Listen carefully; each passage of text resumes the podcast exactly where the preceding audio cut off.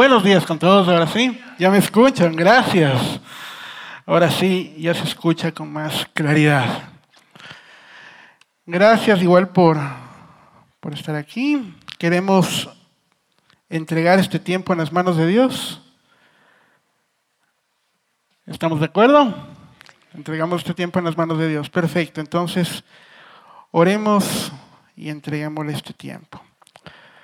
Padre Celestial, gracias Señor por este día que tú nos das. Gracias Señor por ser tú el que nos has permitido estar aquí, Señor, en esta mañana, Señor, y estamos aquí listos y prestos para lo que tú, Señor, quieras darnos, Señor, listos, Señor, para poder abrir nuestros corazones, Señor, a tu palabra y a lo que tú, Señor, tienes preparado desde hace mucho tiempo, Señor. Te abrimos nuestro corazón, Señor, nos rendimos ante ti y esperamos, Señor, en, en ti, en tu palabra. Habla a través mío, Señor, que seas tú hablando y no yo. En el nombre de Cristo Jesús. Amén. Listo, como dijo George, hemos estado viendo durante estos últimos, este domingo, la miniserie Familia dentro de las cinco Fs que esperamos ver durante los próximos meses que vienen, que son familia este mes, el siguiente mes vamos a ver todo lo que es fe, en el mes de septiembre vamos a ver finanzas, y va a estar el doctor Andrés Panacio con nosotros, vamos a ver después fortaleza y vamos a terminar con futuro. Y hemos visto estos cuatro, estos tres últimos domingos, diferentes temas, y empezamos viendo todo lo que es la parte generacional, ¿no? La parte generacional nuestra, todo lo que tenemos arraigado de generaciones pasadas que debemos cortar. Por ejemplo, siempre es un tema que yo debo cortar, algo, una parte generacional, que es, mi padre tiene una cabellera hermosa, súper linda. Tiene churos, un poco de rubios, ya tiene canas. Solo hay un pequeño problema que me preocupa, que tiene de aquí a acá el cabello. Esa es la única preocupación que tengo. Entonces, algo que debo cortar, ¿no? En tema generacional. Nuestras futuras generaciones, que vienen también más adelante, y una frase que dijo el pastor Jorgito hace dos domingos fue, toda decisión que tomemos el día de hoy repercutirá en nuestras futuras generaciones.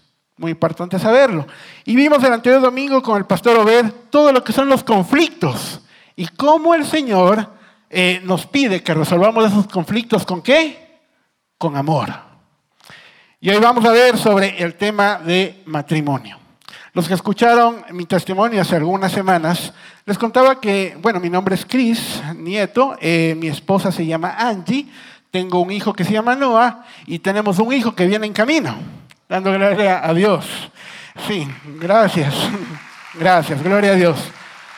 Y mi esposa es de Colombia, eh, yo soy ecuatoriano, eh, y pese a que compartimos el mismo idioma, es sorprendente ver el tipo de palabras que tenemos, eh, que no tenemos en, en, común. O sea, que yo digo una cosa y significa otra.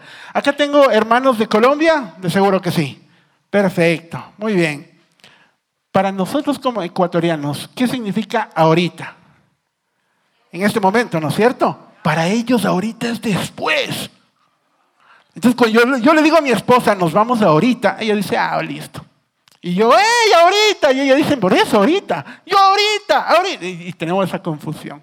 La primera vez que yo viajé a Colombia, me vi con eh, una cena con mis suegros y estaba, en la primera cena que tuvimos, con, en ese entonces no eran mis suegros, eh, los conocía recientemente, y mi suegra me dice después de la cena, Cristian, ¿se te antoja un periquito? Y yo, y yo recordaba que mi esposa me había dicho que ellos tenían un perico y que había muerto semanas atrás. Y yo dije, Dios mío, esta gente come pájaro. ¿Dónde me fui a meter? Yo le dije, no, hasta el pollito le hago. Y el perico, que es en Colombia, café con leche, ¿verdad? Café con leche. Con mi suegro estuve 10 minutos hablando. Él me decía, es que ustedes invierten muy bien en los chinos. Ustedes me gusta que como país invierten en los chinos. Y digo, ¿por qué les dice chinos a los asiáticos? No está bien, ¿qué le pasa? Y le digo, sí, sí se invierte. Muchos han hecho muchos proyectos aquí. Bueno, íbamos hablando 10 minutos sobre el tema de los chinos y todo esto cuando él se refería a los chinos niños. Y yo no tenía idea. Y cada vez aprendo nuevas cosas con mi esposa. La semana anterior ella me dice, Cristian, no se está haciendo moronas, no se está haciendo moronas. Y yo, no, a las moronas son en el baño. las moronas son migas. ¿eh? No, era lo que yo estaba pensando. Pero es increíble que por estos, y, no, y ya les cuento el tema de cucos, aunque sí les había dicho la vez anterior, cucos para nosotros son los monstruos, ¿no es cierto? Para ellos es ropa interior femenina. Entonces cuando yo digo casi me agarran los cucos, se imaginarán lo que piensan. El tema del matrimonio es increíble, pasa de todo, pero eh, asimismo como es increíble, por estas cosas atípicas que pasan en el matrimonio día a día, hay muchos divorcios. Y es, la estadística es sorprendente. Dice que el 50% de matrimonios tiende a fracasar. El 50%. Es decir, que si nosotros tenemos aquí 900 matrimonios, 450 no lo van a lograr, estadísticamente hablando. Es sorprendente. Y una de las cosas que pasa o que tiende a pasar y que creo que pasan, ¿por qué fracasan o por qué hay tantos fracasos en el matrimonio? Es porque carecemos de preparación espiritual. No hay una preparación espiritual previa frente al matrimonio. No lo tenemos. Si nosotros hablamos de esta estadística y la comparamos con cualquier otra área de nuestra vida y la aplicamos de la misma manera, si nosotros decimos tenemos el 50% de posibilidades de que cuando yo me suba al auto con mi hijo, me choque nos choque alguien, yo resguardo a mi hijo como loco, le pongo un casco, le pongo chompa, le pongo, le envuelvo en todo lado, porque digo, hay el 50% de posibilidades de que alguien nos choque. O si es que alguien me dice, tienes el 50% de posibilidades de que cuando te subas al bus te roban, de igual manera, yo me preparo bastante, no dejo que me roben por nada, estoy más atento que nunca porque una de dos me van a robar.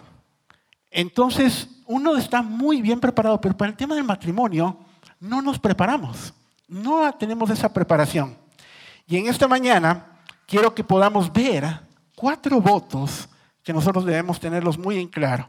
Tal vez tú digas, ah, no estoy casado y esto no era para mí, este, esta, esta charla no era para mí.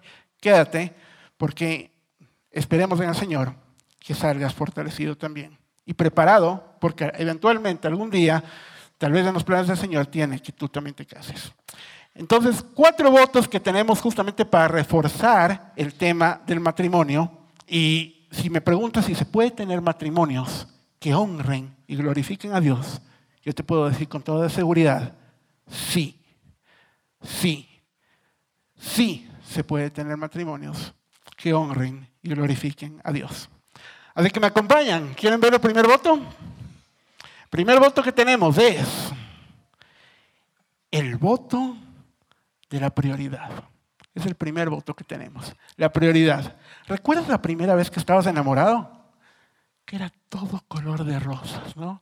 Lo más hermoso que podía haber. Sonaban los pájaros mientras ibas, cantaban los pájaros mientras cruzabas el parque. Y cantabas tú en todo momento, bella y bestia son. ¿No es cierto? Estabas ilusionado y motivado y era lo más hermoso que había. Y cada momento tú decías, encontré a la persona más importante de mi vida. Te subías al bus y el señor del bus ponía joya estéreo, la romántica del Ecuador. Y escuchabas música romántica y era lo más hermoso y decías, encontré a la persona más importante de mi vida, a la persona única, esa persona la primera, esa persona que amo y todo. Después de esta charla, quisiera que tú puedas decir, encontré a la segunda, a la segunda persona más importante de mi vida, a la segunda. Porque, damas y caballeros, Dios es tu número uno y tu esposa o esposo es tu número dos. Pero es así, ¿no? Dios es tu número uno y tu esposa o esposo es tu número dos.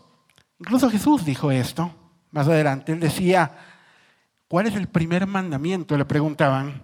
Y él que decía, ama al Señor tu Dios con todo tu corazón, con toda tu alma y con todas tus fuerzas.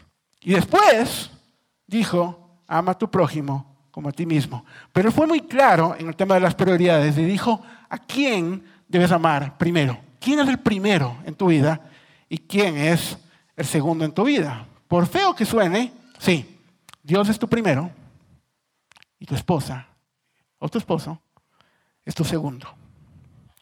Y es muy duro a veces escuchar eso, pero es verdad. Y este es el primer voto que tú tienes y es Si estás tomando notas, te prometo Dios que serás mi primera prioridad. Y mi esposo o esposa serán mi segunda prioridad. Y vamos a analizar estos cuatro, en estos cuatro votos Génesis 2.24. Si tienen Biblia pueden abrirlo. Génesis 2.24. Igual va a salir acá. ¿Qué dice? Génesis 2.24. Por eso el hombre deja a su padre y a su madre y se une a su mujer y los dos se funden en un solo ser.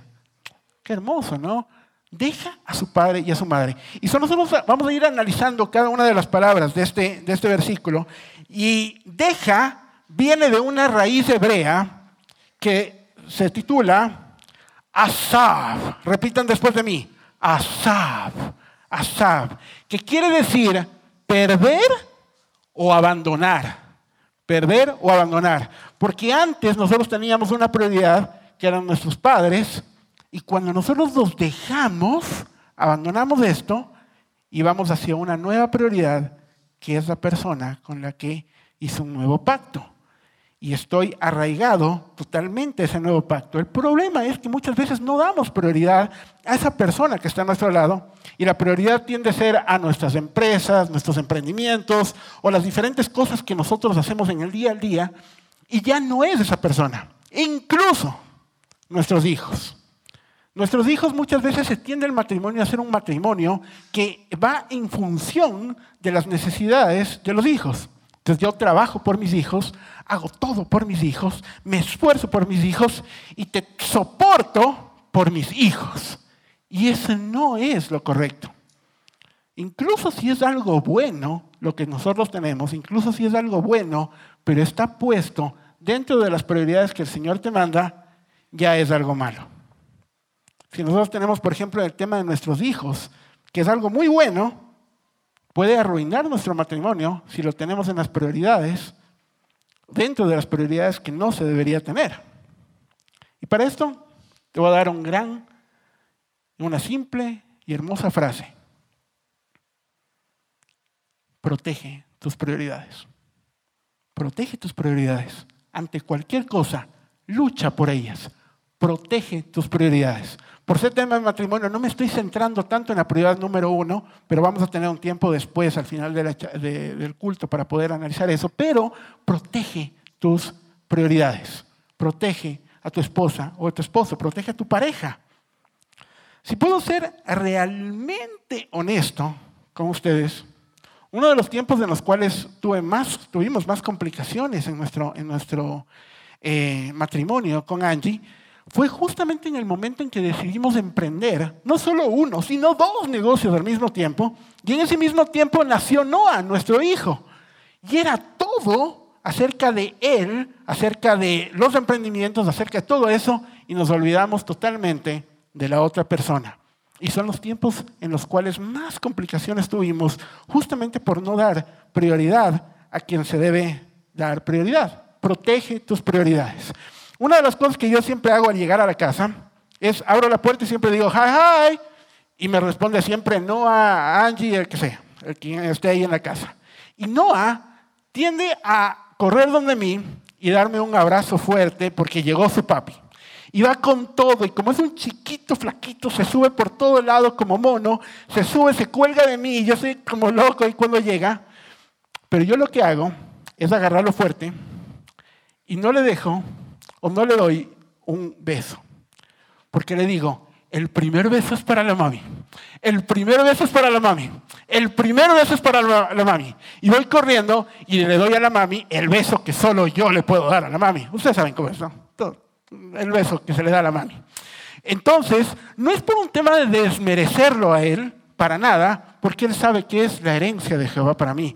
Él sabe que es mi regalo. Él sabe que es mi hijo. Lo amo con todo el corazón pero también desde pequeño sabe que su mami es primero, que su mami es primero. A veces puede ser muy duro decirlo, pero puedo decirte de todo corazón que no hay mejor cosa, o si quieres realmente tú amar a tus hijos de todo corazón, muéstrale y protege tus prioridades. Una de las bendiciones más grandes que puedes dar a tus hijos es un, matrimonio de ejemplo y bendición. Y cuando vos ves un matrimonio que solo se enfocó en los hijos, tus hijos tienden a ser egoístas. Pero cuando ves un matrimonio que fue enfocado en Dios y en tu esposo o en tu esposa, pues ellos aprovechan y entienden lo que es una prioridad y lo que realmente es una prioridad. Los que tenemos hijos, tendremos hijos por 18, 19 años. Si tienes un millennial, capaz que los tienes hasta los 30. Pero después de esos años, esos 30 años, 19, 20 años, te encontrarás solo con la persona con la que te casaste alguna vez. Y si esa persona te dice, ¿quién eres tú? ¿Y dónde está la persona de la que me enamoré hace 20 años? Pues hubo un problema. Protege tus prioridades.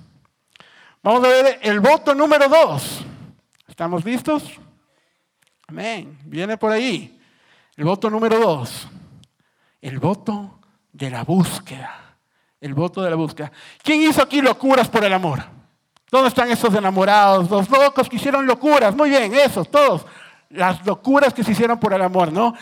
He escuchado de todo, parejas que me decían, yo caminaba descalzo desde Quito a Cumbayá, solamente para ver cómo apagaba la luz del cuarto y me iba otra vez. Y esas historias hermosas, ¿no es cierto? Si hubo alguien que hacía locuras por el amor, tengo que ser honesto, era yo. ¿sí? Nosotros, eh, yo conocí a Angie en Inglaterra, eh, trabajábamos y servíamos ahí, no ganábamos mucho, pero yo me enamoré perdidamente de ella y dije, esa mujer debe ser mi esposa. Como, con todo, yo dije, esa mujer es la, mujer que Dios me dio para mí. Entonces yo dije, debo conquistarla, debo hacer todo por ella. Entonces ella me dijo que muchos le habían regalado flores, pero jamás alguien le había regalado un tulipán. Yo dije, un tulipán, un tulipán. Entonces en Inglaterra busqué tulipanes y todos eran carísimos y yo ganaba muy poco. Pero cada vez que íbamos al pueblo de Lancaster, había un redondel a la entrada del pueblo, lleno de flores, de diferentes flores, y al final del redondel habían tulipanes.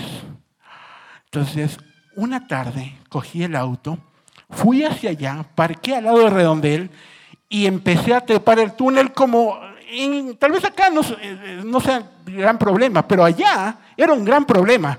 Y empecé a subir las plantas y con una tijera cogí cuatro tulipanes. Mientras bajaba unos chicos de un bar me vieron y me empezaron a gritar algunas cosas que afortunadamente no entendí. Y mientras corría, subí al auto nuevamente y me fui volando mientras me perseguían. Fue toda una aventura. Y es totalmente verdad. Ahí está la prueba de esto. Angie tuvo sus tulipanes. El tema es que cuando yo llegué me dijo, prefiero los negros.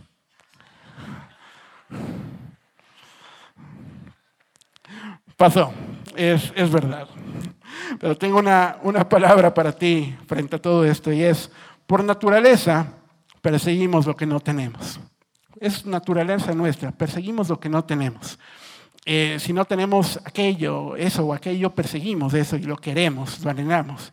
Pero ¿qué es lo que pasa cuando el pasar de los años, eh, cuando va el pasar de los años y nos damos cuenta que ese amor, esa pasión, esa búsqueda, pues ya quedó ahí. Hoy tenemos hijos y hay más deudas y estamos en nuevos proyectos y eso ha quedado a un lado ya no es lo mismo de antes. Y todo se ha apagado y todo está un poco más pausado. ¿Qué es lo que pasa ahí? Nos falta disciplina, nos falta entrega, nos falta búsqueda. Pensemos en qué otra área de nuestra, de nuestra vida podemos nosotros tener excelentes resultados sin disciplina y sin búsqueda. Si queremos un excelente cuerpo y un excelente físico, pero somos perezosos en hacer ejercicio, es imposible tenerlo. Si somos perezosos en nuestros trabajos o en nuestras empresas, es imposible ver utilidades a final de año. Y lo mismo pasa con el matrimonio. Si somos perezosos o no somos disciplinados en esto, pues también vamos a tener problemas. Por eso, Dios te da el segundo voto y es, prometo siempre buscar a mi prioridad número dos. Prometo siempre buscar a mi prioridad número 2. Y vamos a analizar otra vez Génesis 2.24. Dice, por eso el hombre deja a su padre y a su madre y se une, ustedes vemos la palabra, se une a su mujer y los dos se funden en un solo ser. Unden, une, perdón, viene la palabra hebrea o de la raíz hebrea dabak, dabak, que es adherirse o pegarse a una búsqueda con devoción y esfuerzo, con devoción y esfuerzo. Una de las historias que más me encanta de la Biblia que tratan de búsqueda y esfuerzo es la historia de Jacob y Raquel.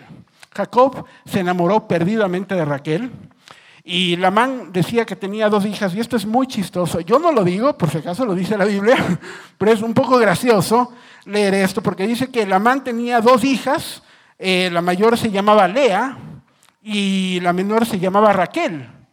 Y dice que Raquel era muy hermosa y Lea tenía los ojos apagados. Y cuando uno ve los ojos apagados dice que tenía una gran personalidad. Entonces Raquel era muy hermosa y Lea tenía una gran personalidad. Entonces uno se queda como, ¿qué pasa ahí? Y Jacob le dice, tienes que trabajar siete años por Raquel. Y Jacob lo hace, trabaja siete años por Raquel.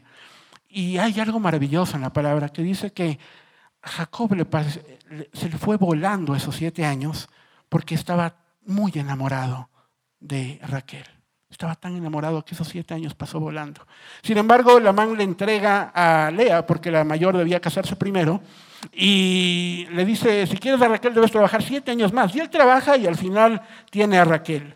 Pero lo que muchos nos dicen es que después de eso, Lamán le dijo, debes trabajar siete años más. Ya le entregó a Raquel, le dijo, ahora te toca trabajar siete años más. Y él dijo, ah, debo trabajar siete años más. Pero lo interesante es que Jacob trabajó siete años más por Raquel, incluso cuando ya la tenía. Ya le habían entregado su regalo, el amor de sus vidas, y él siguió trabajando por ella.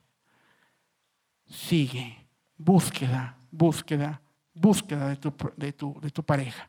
Prometo siempre buscar a mi prioridad, número dos. Realmente pienso que eso es lo que el Señor quiere de nuestros matrimonios, de, nuestros matrimonios. Búsqueda constante, búsqueda constante de nuestras parejas. Y para esto hay un simple principio que es muy práctico y es cuando piensas en algo bueno por decir, dilo. Cuando piensas en algo bueno por decir, dilo.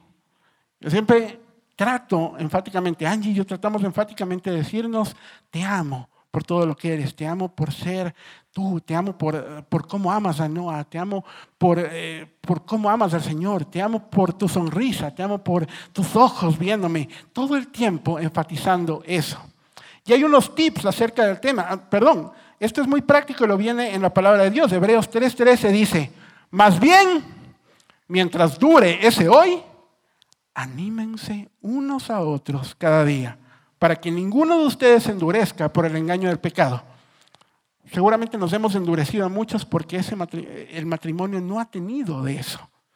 Cuando pienses en algo bueno por decir, dilo. Y hay unos tips acerca de esto, pequeños tips sobre este tema. Varones, ¿dónde están los varones? Aquí. Eso, muy bien. Eso, ahí estamos. Pequeños tips para ti, varones. Cuando la busques, búsquela con palabras de afecto. Búscala con palabras de afecto, no palabras sexuales, de afecto. ¿Sí? Estamos un poco, no entendemos, no, nos cuesta. No palabras sexuales, no. No, no, no, no. Palabras de afecto, de amor. Y eso es muy fácil aplicarlo cuando vos dices, todos los días dile te amo y cambia el porqué. Te amo porque eres lo mejor para mí. Te amo por ser tú quien eres. Te amo por cómo piensas. Te amo por cómo me besas. Te amo por cómo me abrazas. Te amo por lo que eres, lo que haces cada día, por tu forma de pensar. Cámbialo todos los días. Hombres, Dios te entregó un diamante en bruto. Damas, Dios te entregó un bruto sin diamante. Pero pese a eso, Pese a eso, también hay para ti, dama. Cuando búscalo, búscalo con palabras de afirmación. Búscalo con palabras de afirmación. Una de las cosas que a mí me encanta de Angie es que cuando yo tengo la oportunidad de dar una prédica una charla motivacional, una, cualquier charla en general y, bajo eh, del escenario, ella me espera ahí y, o si no en la casa me, me, toca los cachetes y me dice, lo hiciste bien, Dios habla, habló a través de ti, estoy tan orgullosa de ti, Dios tiene grandes planes para ti. Y uno, súper bien, le anima, animémonos unos a otros. Cuando se olvida siempre le doy un codazo como... Pero lo tenemos muy presente y Angie lo hace eso. Hombres, tu mujer quiere y se pregunta todos los días, ¿él me ama hoy? Damas, tu hombre se pregunta todos los días, ¿ella cree en mí hoy? Busca a tu prioridad número dos.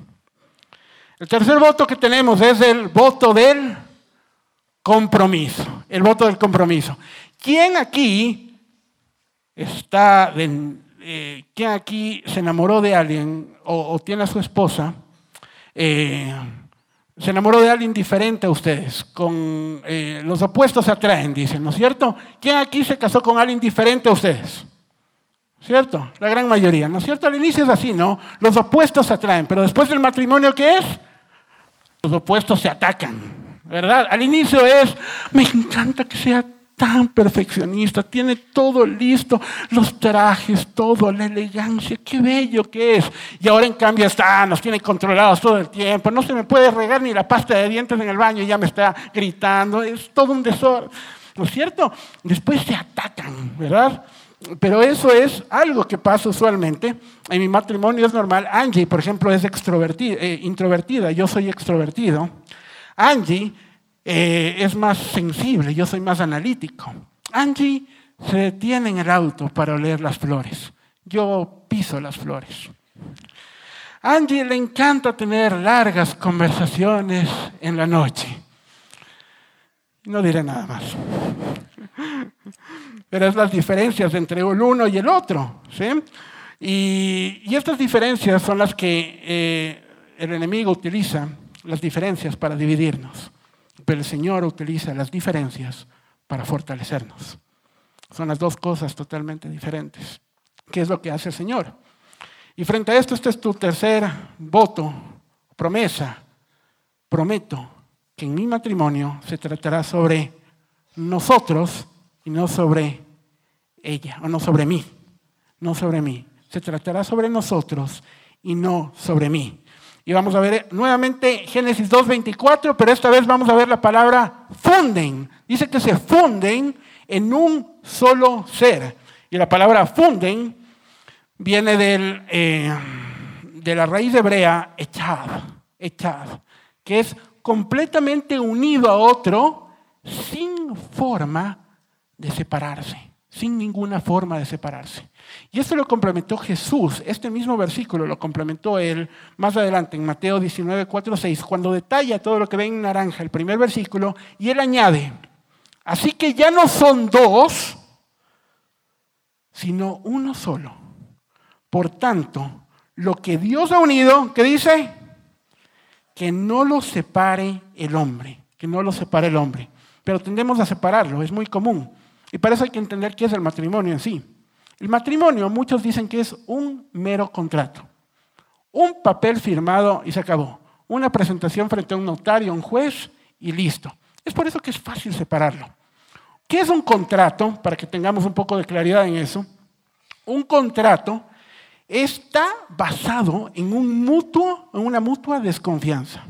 En estos siete años de casados nosotros nos hemos mudado seis veces. Estábamos tratando de, marcar un récord, no lo logramos, siete de siete.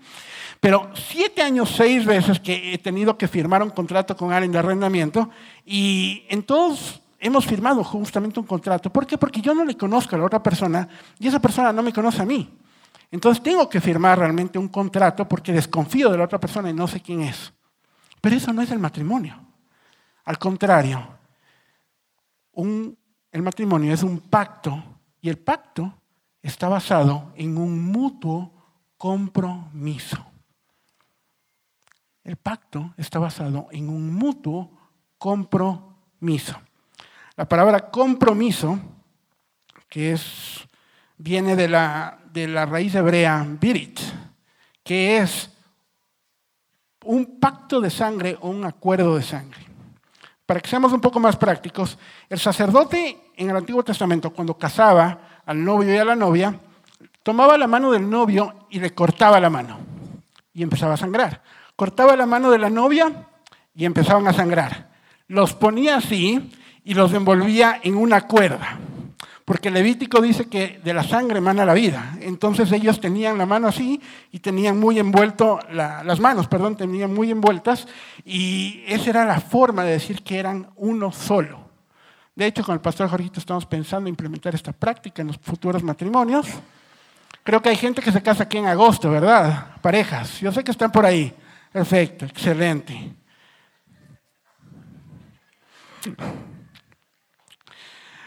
Pero ¿qué es lo que pasaba después de ese momento? Que iban a la noche de bodas. Y en la noche de bodas tenían el momento en donde iba el hombre virgen y se encontraba con la mujer virgen. Y tenían el acto más hermoso, más puro, más transparente y más bello frente a los ojos de Dios y como Dios lo había planificado. Muchos jóvenes dirán, eso es ahora imposible, ese tipo de cosas no se puede. Llegar a hacer eso, de llegar puro al matrimonio, sí, es muy difícil. Confieso que es muy difícil, pero sí se puede y vale la pena. Angie nació de una, de una familia cristiana y yo conocí al Señor en mi juventud y los dos nos propusimos que oraríamos fielmente por la persona que sería nuestro esposo y esposa y guardaríamos nuestra virginidad hasta ese día. Y lo hicimos. Llegamos vírgenes del matrimonio y es algo que lo hablamos abiertamente porque es un testimonio de lo que el Señor hace, porque hoy por hoy vivimos de los frutos y las bendiciones de lo que equivale ser paciente y esperar. Y querido joven, si estás aquí, te digo de todo corazón, vale la pena. Vale la pena. Vale la pena, al 100%.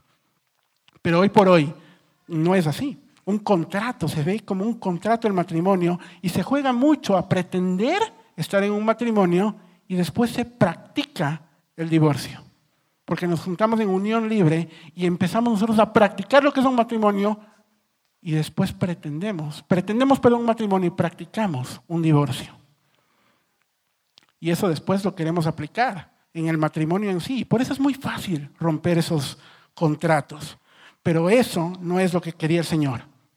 El, matrimonio es un pacto, es un compromiso entre las dos personas, donde yo me comprometo un 100% desde hoy y para siempre, en la riqueza y en la pobreza, en la salud y en la enfermedad, en los buenos y en los malos momentos.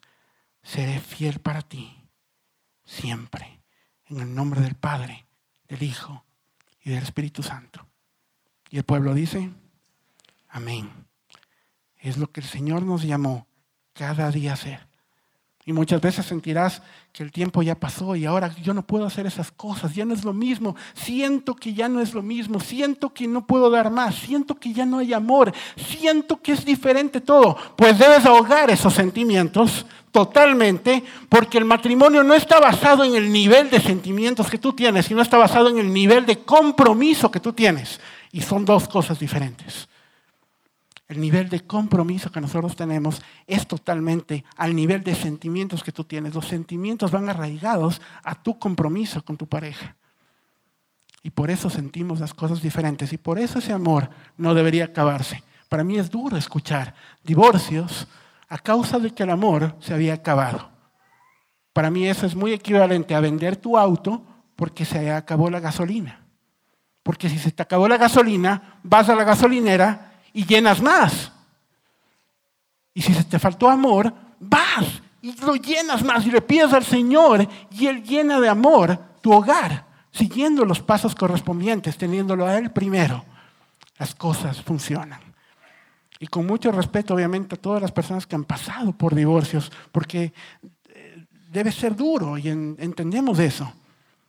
Pero el Señor tiene hermosos planes y hermosa restauración.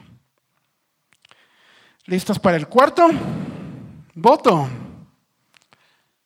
Y tenemos el cuarto voto, que es el voto de la pureza. ¿Quién aquí está casado? No les pregunté al inicio. ¿A quién estoy hablando? ¿Casados acá? Perfecto, muchos. ¿Quién está aquí, no está casado, pero piensa algún día casarse? Muy bien, algunos, muy bien. ¿Quién piensa cometer adulterio aunque sea una vez? Nadie. ¿Quién piensa ser adicto a la pornografía durante el matrimonio o antes una vez? ¿No? ¿Quién piensa cometer infidelidad emocional? Es decir, entregarle su corazón a otra persona durante el matrimonio. Nadie.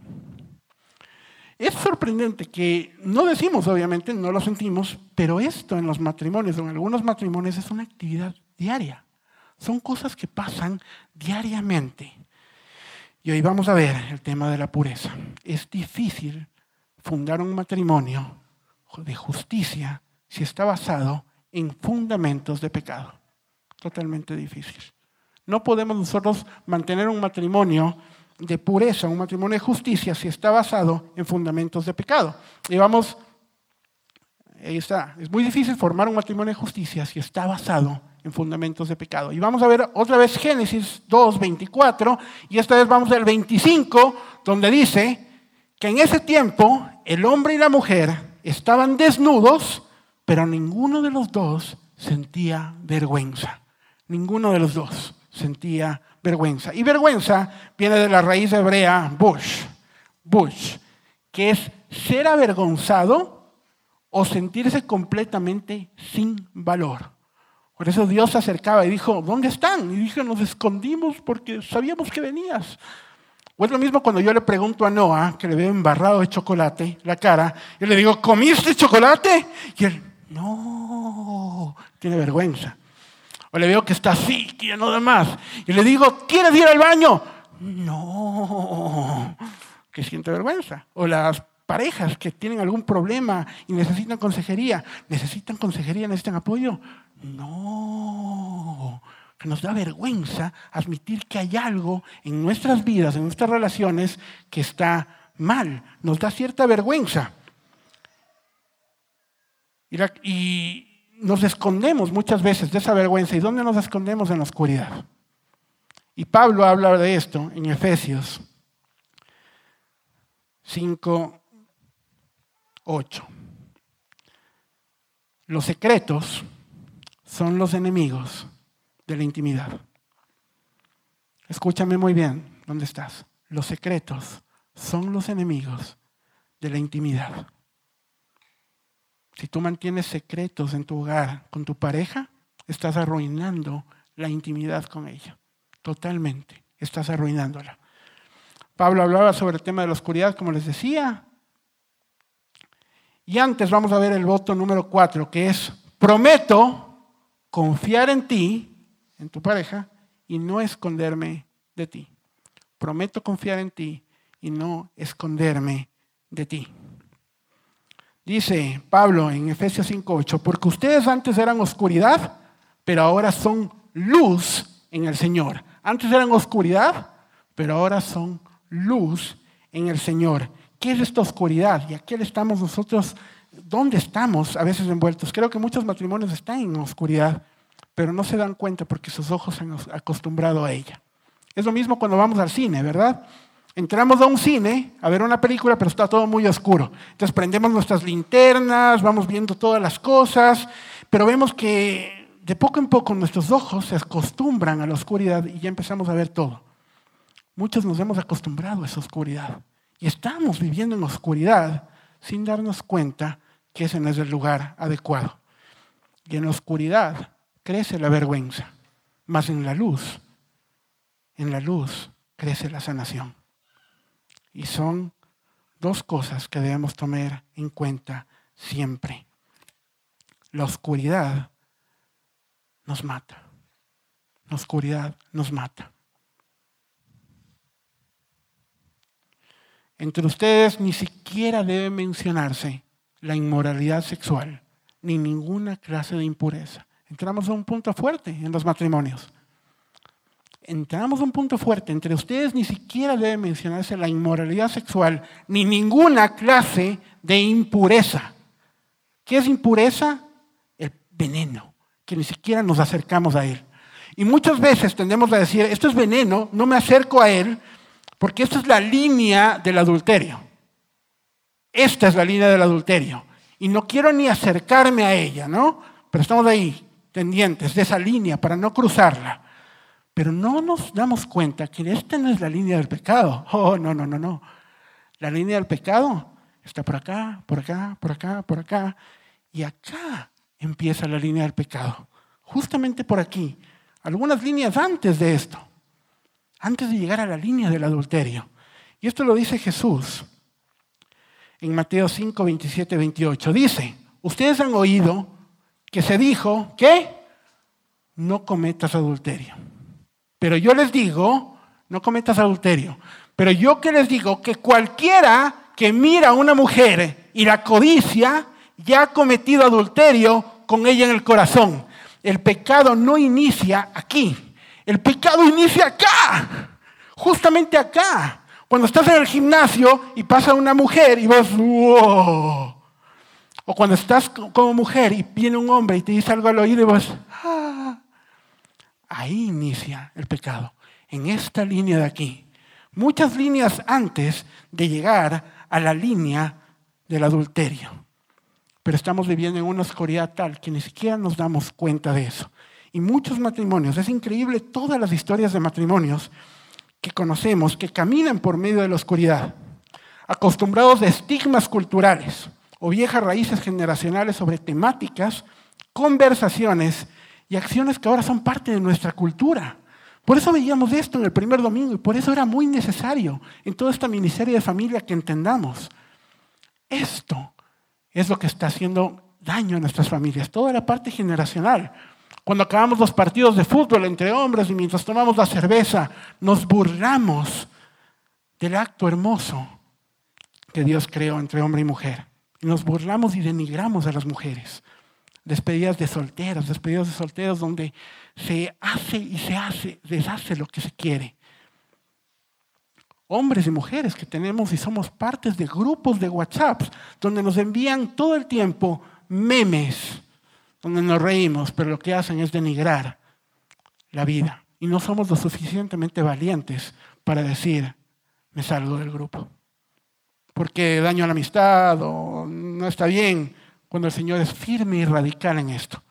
Y nosotros no lo hacemos por temor, por vergüenza. Pero el Señor es muy claro. ¿Dónde inicia esto?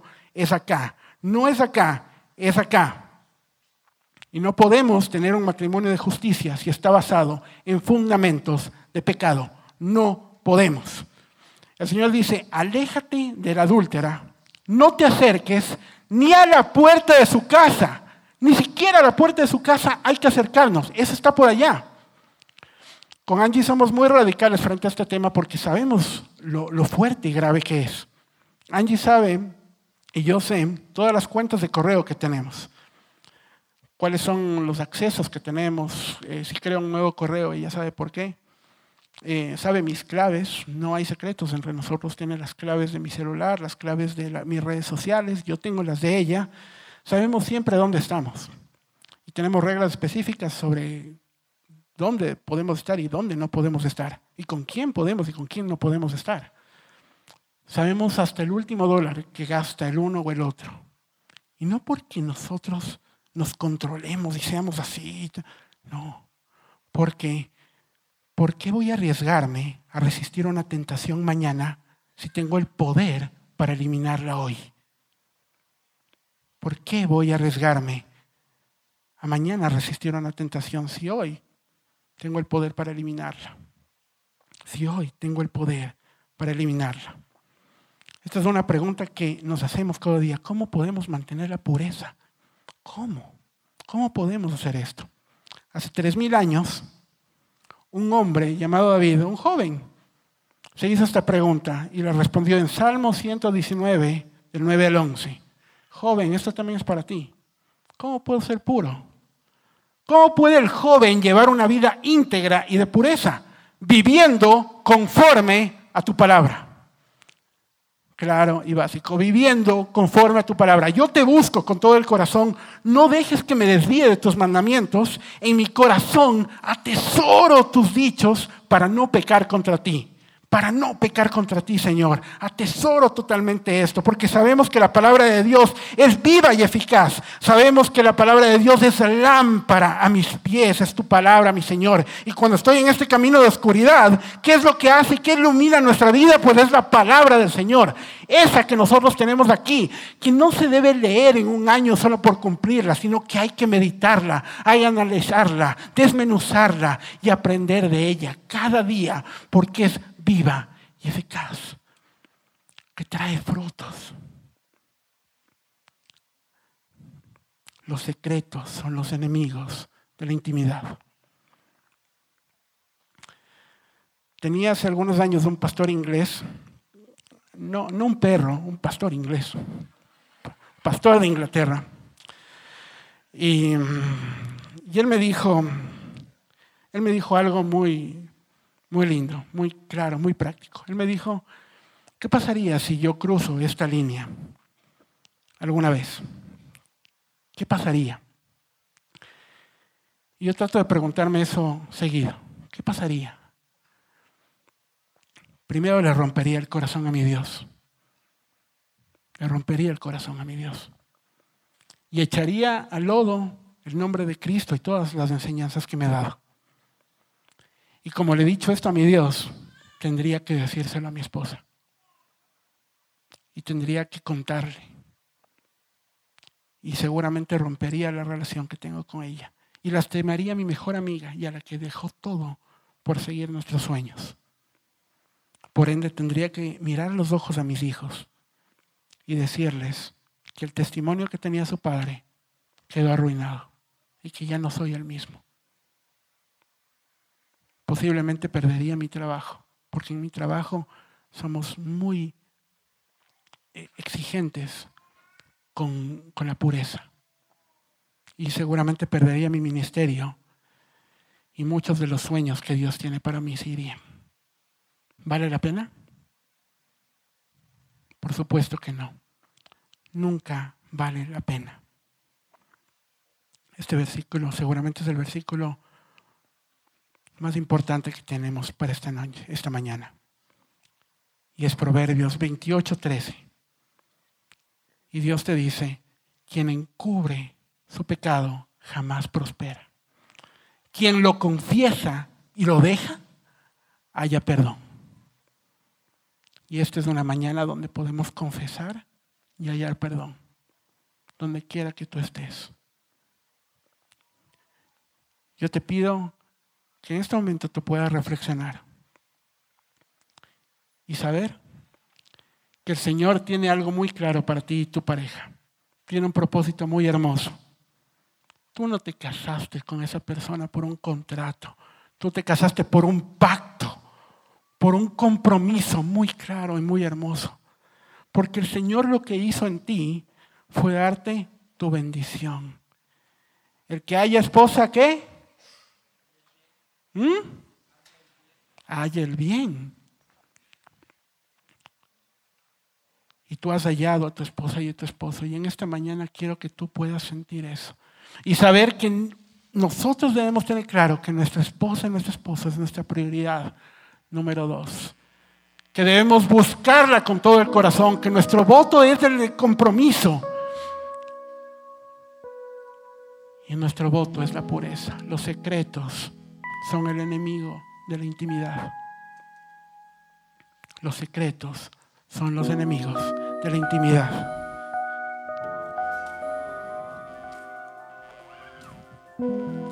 Los secretos son los enemigos de la intimidad. Si te gustó esta prédica, te invitamos a que te suscribas a nuestro podcast y nos sigas en YouTube, Facebook e Instagram como Encuentro con Bahía Además, recuerda que cada semana tendremos una prédica nueva para ti.